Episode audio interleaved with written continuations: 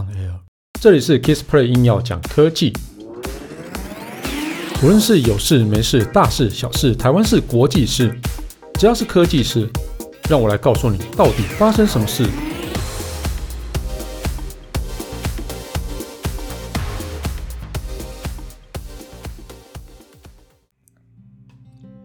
Hello，大家好，我是 Kissplay。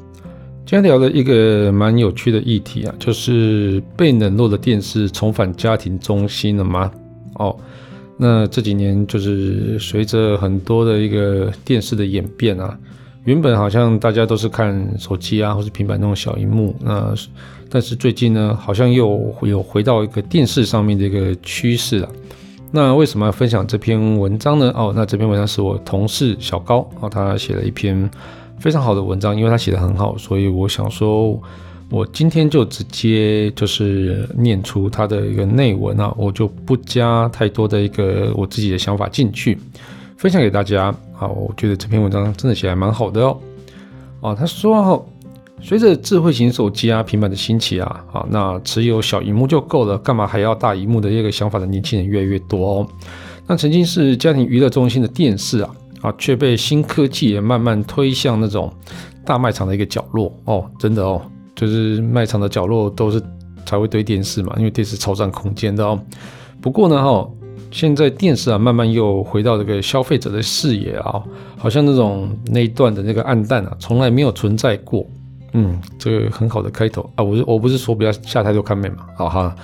好啦，好来继续哈。那在十九世纪啊，电视被发明以来啊，它所承载的内容啊，哈，是人们接收资讯的一个重要的管道啊。那到两千年之后啊，电视外形开始改变了，从笨重的一个方盒子啊，就是从那个 CRT 哦，变成一个纤薄的一个平板这样子啊，那就是我们所谓的 LCD 电视。好，那一直到现在有 OLED 电视这样子哦。那另外一边呢，哈，网络生态也正在蓬勃的发展啊。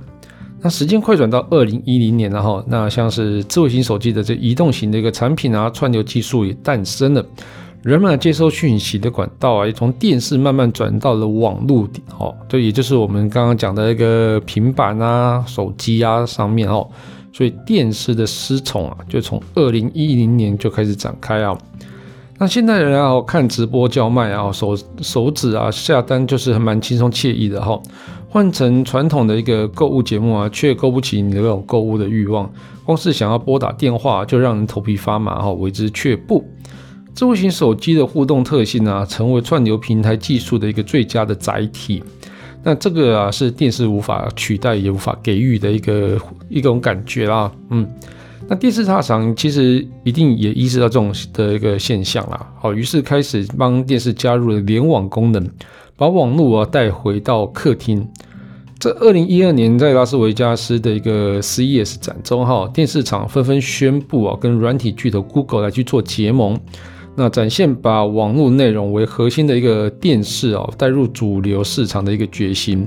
好，那这样子已经有的内容啊，那互动怎么办呢？好，这时候啊，传统电视的遥控器啊，也显得我觉得蛮不合时宜的啦。好，哦，这个我补充一下哈。为什么传统的遥控器不不合时宜呢？因为大家已经不想看电视节目了嘛，所以上面有很多数字键，你你也不晓得要干嘛哦，所以变成说哦，遥控器就会走向极简化。所以呢，现在的电视遥控器啊，除了上下左右返回，好，还有主画面这种按钮哈，那这个还就是现在变比较简单的一个遥控器哈。但是要做到媲美手机的互动性啊，电视遥控器还有一段距离要走啊，所以呢，厂商干脆把语音助啊语音助理啊加入了电视，所以啊，我们只要动口，马上就可以变成那个沙发马铃薯嘛。好，那过去的电视啊是有钱人的玩意啊，很久以前。那如今的电视哦，人人买得起以外呢，哈。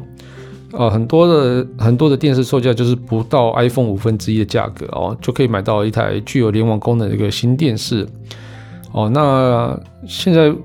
富人就是有钱人家哈，会比较有的就是大尺寸电视嘛哈。哦，那这是像是穷学生的住屋处只能勉强容下四十三寸的电视，但是这些都是哦，无论是电视的大台或者小台啊，啊，或是 OLED 或是 LCD 啊他们这几年推出的电视啊，都是搭载一一套作业系统。那例如说像是 Google TV，那 LG 的部分就是 WebOS，Samsung 就是 Tizen 哦，这样子的一个作业系统。那电视的作业系统就好比人类心脏啊，不分贵贱，只有好用跟不好用的一个区别啊。它的任务啊就是让我们更快哦，把视野带到那个喜好的内容啊。因为电视有这个能力啊，那厂商又赋予它智慧，所以就把它赋予一个智慧的一个名号。那当然，智慧也有优劣之分啊。那便宜的智慧型电视能够满足人们的基本需求。那稍微好一点的电视还可以变成物联网的一个入口啊，例如说 LG 的 WebOS 啊，它就能透过电视啊控制自己家里面的空气清新机啊，或是成为物联网的一个中心这样子啊。三星的当然也是。好，那网络时代啊，哦没有办法回避的问题啊，吼，那智慧电视。智慧电视它也遇到了哦。当用户泡在电视前的时间越久啊，那厂商掌握的数据也变多了，所以很多的一个专家就开始担忧啊。当我们在看电视的时候啊，电视是否也在监视着我们？哦，就像是你常用 Facebook 啊，那 Facebook 是不是也在监视你一样？哦，事实上电视是 Facebook 是有在监视你，然后那这个技术啊，哈，它名字叫做 ACR，就是电视掌控你的一个资讯的技术，叫 ACR 哦。那中文我们就翻译成叫做自动内容辨识。那其实许多电视厂商就会用 ACR 技术，然后记录下用户观看的内容，然后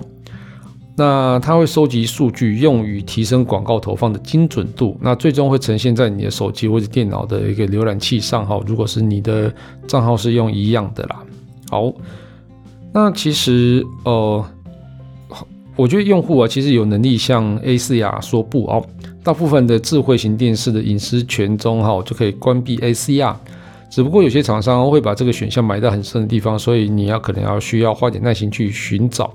好，那当电视走向智慧化啊，人们又重新思考起，又想起那种大荧幕的美好。此时啊，消费者不再只是比较那种各家的画面是否好看呐，还会看看说它搭载哪一家的一个作业系统。那除了内容以外，还能带来什么样的服务哦？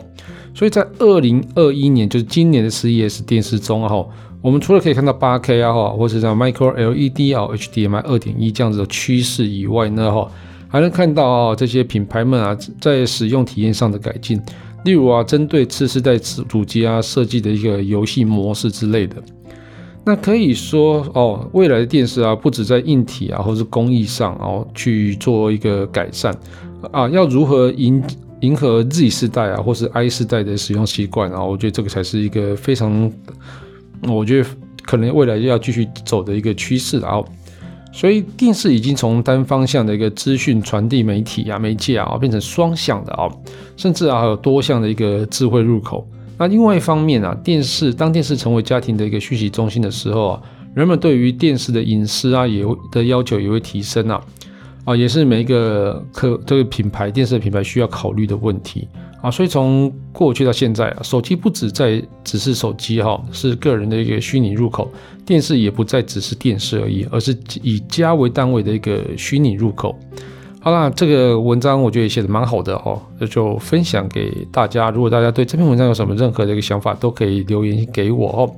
好啦，我们这期节目就到这边告一段落。如果喜欢我的节目的话，欢迎订阅与分享。如果你是 Apple Podcast 听众啊，别忘了在上面帮我打个五颗星，然后在上面留言一下，让我知道你有在收听哦。那如果你有什么问题想要讨论啊，也欢迎到 Facebook 粉丝团 Kissplay K I S P L Y 上面留言给我。谢谢大家，拜拜。